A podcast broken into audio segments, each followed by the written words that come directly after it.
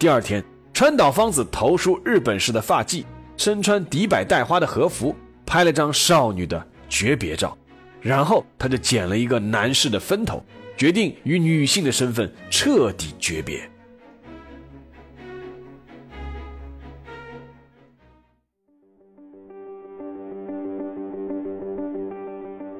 历史不是一个个简单的年份，历史也不是一串串冰冷的数字。历史不仅有深度、有厚度，其实也有温度。行事有态度，做人有温度。我是馒头大师，欢迎来到历史的温度。让我们读懂过去，活好当下，坦面未来。各位听众，大家好，欢迎来到馒头说历史的温度。今天呢，我们再更新一期。《谍海风云》，今天我们要讲的是一名女间谍的故事。这个女间谍的名字，相信中国人都挺熟悉的，因为她频繁出现在各类影视剧当中，似乎成了抗日战争时期日本女间谍的一个代名词。她的名字叫川岛芳子。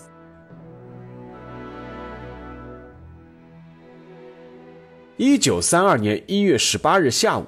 在上海马玉山路上的三友实业社总厂门前发生了一场骚动。那天，以天启启生为首的五名日本僧人，在三友实业的工厂大门前敲鼓击钟，并向厂内投掷石块。三友实业社是中国有史以来第一家大规模机器生产的纺织厂。九一八事变后，工人们自发组织了抗日救国会，天天在上班前操练。看到日本僧人在厂门口挑衅，救国会的工人们随即走了出来进行盘查。就在此时，十几个不明身份的人忽然冲入了队伍，对那几名日本僧人用石块又打又砸，造成一名叫水上秀雄的僧人伤重不治而亡。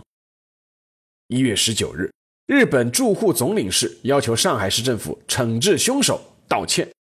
一月二十日，日本浪人团体日本青年同志会六十多个人，在日本驻沪海军陆战队队员的掩护下，冲入了三友实业社的厂房进行报复，打砸烧抢，还打死一名闻讯前来的警察。一月二十一日，在日本的日侨随后举行大规模游行，一路高喊“杀光中国人”，抗议中国的抗日暴行这类口号。日本方面要求中国道歉、惩凶、赔偿。解散抗日团体，并要求中国守军全部撤出闸北。当时的蒋介石的军队主力正在江西剿共，所以要求上海方面全盘接受要求，忍辱求全。但就在中国全面接受要求的情况下，一月二十八日，日本海军陆战队分三路突然向闸北发动全面进攻，负责沪宁地区防卫的第十九路军。在总指挥蒋光鼐、军长蔡廷锴的指挥下，奋起抗战。这场事件被称为“日本僧人事件”，而因此引发的战斗就是著名的“一二八淞沪抗战”。在第二次世界大战结束以后，当时的日本驻上海公使馆助理武官田中隆吉自己承认，当年那些打死打伤日本僧人的人，是他委派的地痞流氓。而这么做的目的，就是为了嫁祸三友实业社，然后引发日华冲突，在上海制造一场焦点战争，进而缓和国际上当时对日本策划满蒙独立的关注。根据田中隆吉的供述，那些事情都是他委托一个和他很亲近的女子来办妥的，而那个女子的名字就叫做川岛芳子。时间往前倒推二十六年，一九零六年，大清王朝的最后一个皇帝爱新觉罗溥仪登基，年号宣统。同年，肃亲王善祺迎来了自己第十四个女儿，爱新觉罗显瑜。善祺给这个小女儿起名为东珍，意思就是东方的珍宝。一九一二年，辛亥革命一声炮响之后。大清的黄龙旗应声落地，落魄的肃亲王善祺作为最坚定的保皇派，一直想恢复故国的荣光。由此，他想到了自己的结义兄弟日本人川岛浪速。川岛浪速在中日甲午战争中从一个日本翻译官起家，因为在八国联军入侵北京的时候，曾将紫禁城保护的不错，由此就结识了肃亲王单骑。后来他做到了清政府新设的北京警务厅总监督，负责培训清朝送来的警察，可谓风光一时。单骑自己也清楚，凭借满清自己的力量，复国已经是天方夜谭，最能借助的就是日本人的力量。所以他评价川岛浪速是他日能一致支持东亚大局的良友。而川岛浪速的真实身份其实就是日本的间谍，他生平最大的愿望就是要促成满蒙独立。他知道单骑是一个重要棋子，所以呢也称他是非凡之人。那么如何显示兄弟间的亲善之情呢？单琪决定将自己年幼的女儿爱新觉罗显瑜送给日本浪人川岛浪速作为他的养女。显瑜的哥哥。当年十一岁的爱新觉罗献利后来回忆起六岁的妹妹当时离家时的情况，是这么说的：他去二楼父亲的房间辞行时，身穿中国衣服，头发上系着一根白色的丝带，哭着说：“我不愿意去日本。”而母亲一再的哄着他说：“好孩子，不要哭。”谢丽回忆说：“我至今还不能忘记生母在那一天的痛苦的样子。”从那个时候起，六岁的爱新觉罗显瑜就改了名字，开始叫那个后来被人所熟知的名字——川岛芳子。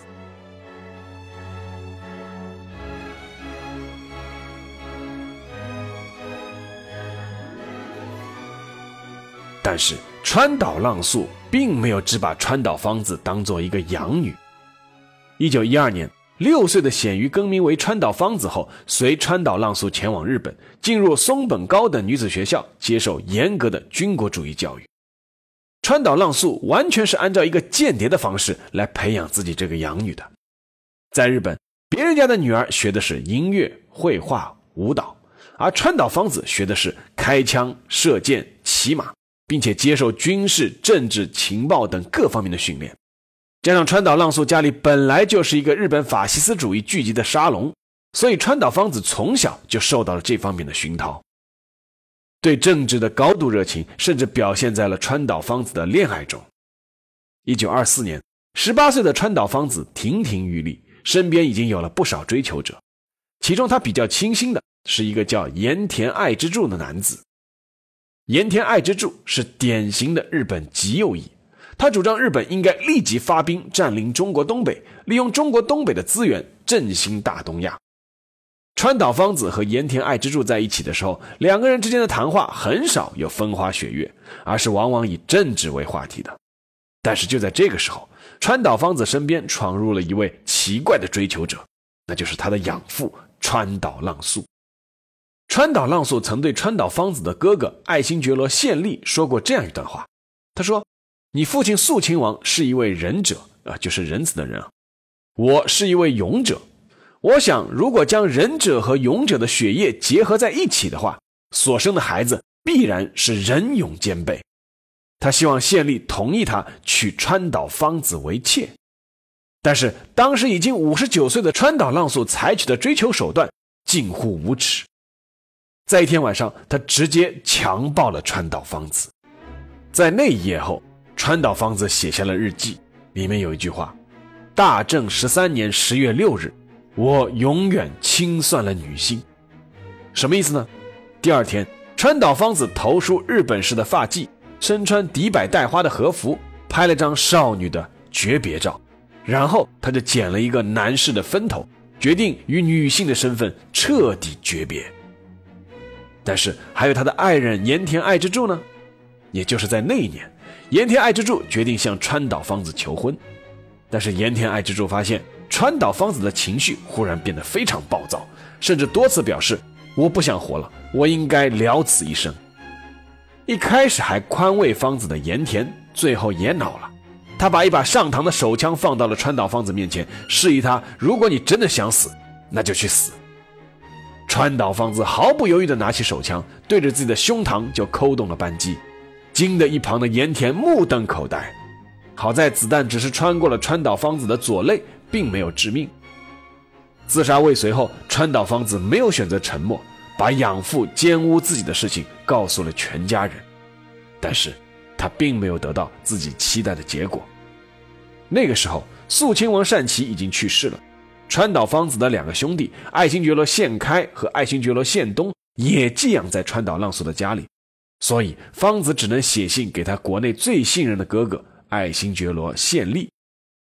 谢利的回信是这样说的：“现在绝不能和川岛浪速公开决裂，希望妹妹一定鼓起勇气生活下去。川岛浪速会做适当反省，设法解决已经发生的事。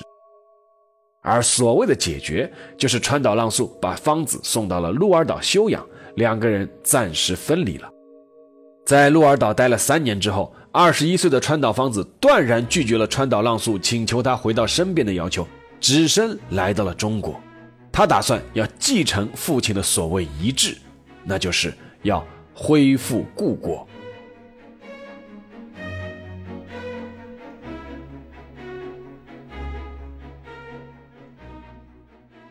川岛芳子原先指望的是一场政治婚姻。一九二七年，二十一岁的川岛芳子和蒙古独立势力巴布扎布的儿子甘珠尔扎布在旅顺结婚。但这是一段并没有太大意义的婚姻。三年之后，川岛芳子就不辞而别了。事实上，川岛芳子早就认识到了蒙古独立势力南城大气候，他当时看上的是日本关东军。要得到日本关东军的赏识，是要有投名状的。川岛芳子瞄准了一个牛气冲天的大人物，那就是张作霖。川岛芳子的父亲肃亲王善耆当时是和蒙古独立势力巴布扎布结成独立同盟的，但是张作霖是最大的绊脚石，双方发生了严重的军事冲突。一九一六年灵溪一战，巴布扎布毙命，肃亲王的满蒙独立梦想破灭，一蹶不振，六年后忧郁死去。所以川岛芳子其实是非常恨张作霖的，恰好因为张作霖一直对日本提出的要求出尔反尔。引起了日本关东军的记恨，所以以日本关东军河本大作为首的一批人一直在密谋暗杀张作霖。川岛芳子找到了可以发挥作用的机会。首先，川岛芳子有一个前清格格的身份；其次，据说他在与蒙古人结婚前曾经是张学良偏房的候选，所以他能够相对隐蔽地打入当时奉军的内部。在试图约见张学良失败之后，川岛芳子用自己的手腕轻松征服了张学良身边的一个正姓副官，将张作霖退回关外的列车时刻表给搞到手了。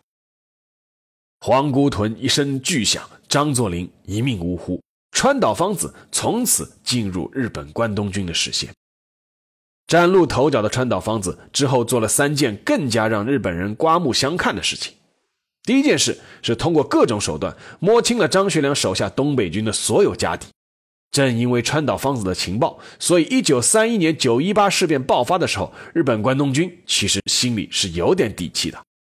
第二件事是在日本关东军偷偷把溥仪从天津送到满洲之后，川岛芳子想尽办法把溥仪的皇后婉容给装在棺材里，也偷偷运出了天津，促成了所谓的叫帝后团圆。为伪满洲国建立出了一把大力。那第三件事情就是本文一开头叙述的故事，他与田中隆吉一手策划了日本僧人案件，引爆了一二八淞沪抗战。一九三二年，伪满洲国成立，川岛芳子得到了他期待的嘉奖，在伪满洲国的首都新京，也就是现在的长春，他被任命为满洲国女官长。第二年。川岛芳子正式被任命为满洲国安国军总司令。这支安国军被宣传为由满洲公主带领的满洲国义勇军。川岛芳子还给自己起了个中文名字，叫金碧辉，就是金碧辉煌的前三个字。当时二十六岁的川岛芳子被日本人夸赞称为是可以抵一个精锐的装甲师团。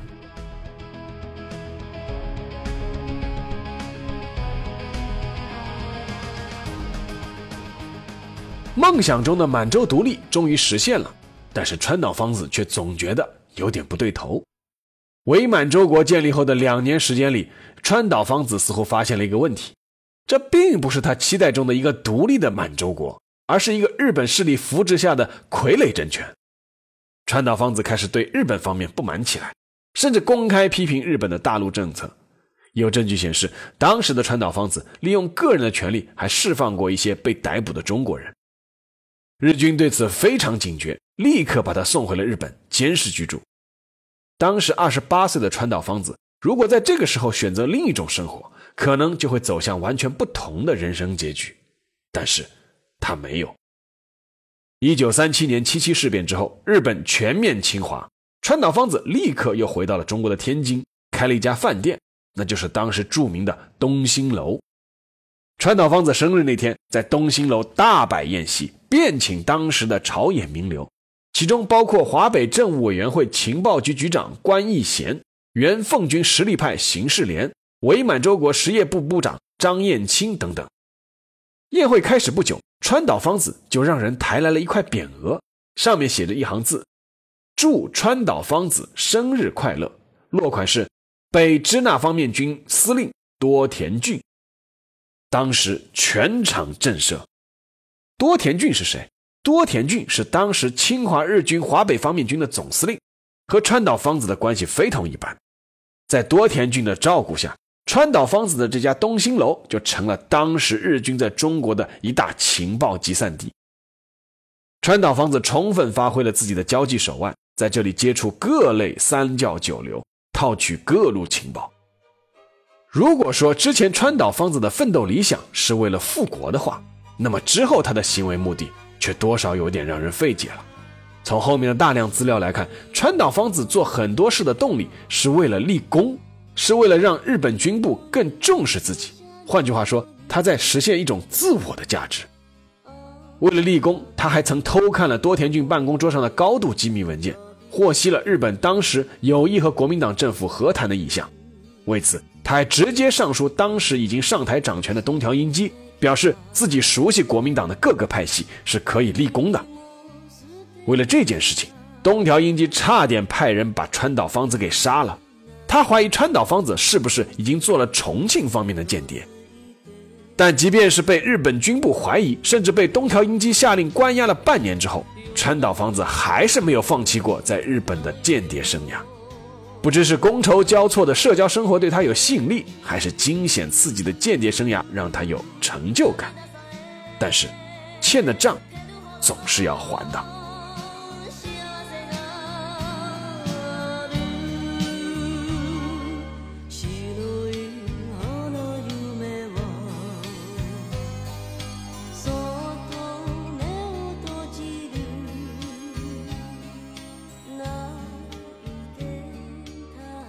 一九四五年，战争结束了，日本无条件投降，到了清算的时候了。一九四五年十月，川岛芳子在北平东四九条胡同自己的家里被军统特工逮捕，并且以汉奸罪提起公诉。一九四七年十月八日，北平高等法院对川岛芳子进行第一次公审，因为听说要公审那个东方女魔，法院涌进了三千多人，玻璃窗都挤碎了。第一次公审被迫延期。当时能决定川岛芳子生死的是一个国籍问题。以川岛芳子在战争期间的身份，既不可能直接屠杀平民，又不可能参与日本军部的方针决策。这也就意味着，如果他是中国人，那么法庭就可以以汉奸罪起诉他，没有问题。但是如果他是日本人，根据当时的审判案例，除了高级司令官和直接屠杀平民的日本军官要获刑之外，其他的日本军人和侨民都要被释放回国。此前，川岛芳子的好友李香兰啊，因为是日本人的身份，就被遣返回国了。换句话说，只要川岛芳子能证明自己是日本人，那么同样可以脱罪。然而，令人感到可笑又可悲的是，为日本殚精竭虑效力了那么多年的川岛芳子，居然他没有日本国籍。更可悲的是，除了他的亲密好友之外，也没有人愿意为他张罗这件事情。川岛芳子的一封求助信曾经寄到了他的养父川岛浪速的手里，在信里，川岛芳子请求养父为他修改生日，并且伪造日本户籍。当年曾信誓旦旦要娶自己养女为妾的那位川岛浪速，表现出了模棱两可的态度。他写了一封信给川岛芳子的辩护律师，说川岛芳子确实是日本籍。但是呢，他的户籍证明弄丢了。后来有人推测，川岛浪速是怕自己引火上身，自己也被宣判为战犯。在监狱里，川岛芳子曾经给自己的秘书小方八郎写过一封长信，里面就提到过，宣判死刑那天，我还吃了两大碗面，难友们都同情我而流了眼泪。我觉得欢乐应该大家共享，悲哀却不愿大家分受。一九四八年三月二十五日清晨，川岛芳子在写完遗书之后，在北平第一监狱被执行枪决，终年四十一岁。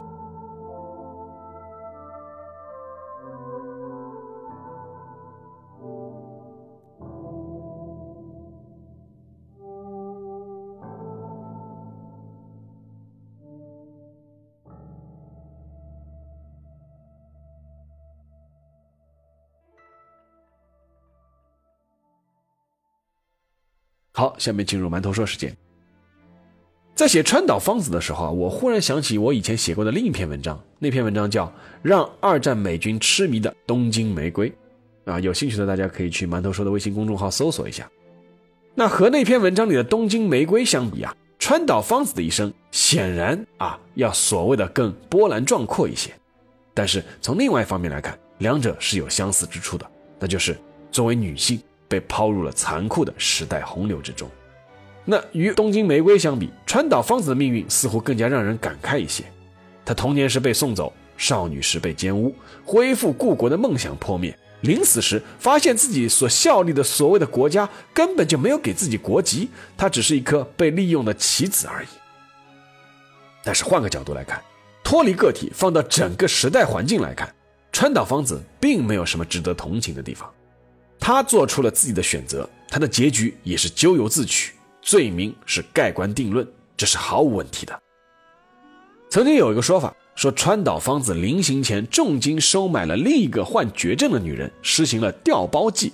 啊，川岛芳子化名叫方老，在长春郊外隐居，直到一九七八年才病故。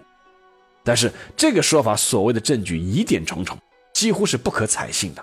只能说这是大家当时对东方女魔最终结局的一种想象而已。但是我写到后面的时候，脑海里浮现的倒也不是女魔的形象，而是金庸《天龙八部》里面的一个男性，他就是慕容复。啊，慕容复作为一个翩翩美公子啊，却偏偏又被家族安上了一个复国的使命，殚精竭虑，忍辱负重，最终却精神失常，发了疯。当然了，川岛芳子和慕容复还是有一点区别，我觉得那就是川岛芳子后来可能更多的只是为了实现自我的存在感，体现自我的价值而已。那川岛芳子的一生，他究竟是为了什么呢？在枪声响起的那一刹那，可能只有他自己知道了吧。好了，今天节目就到这里，让我们下一期再见。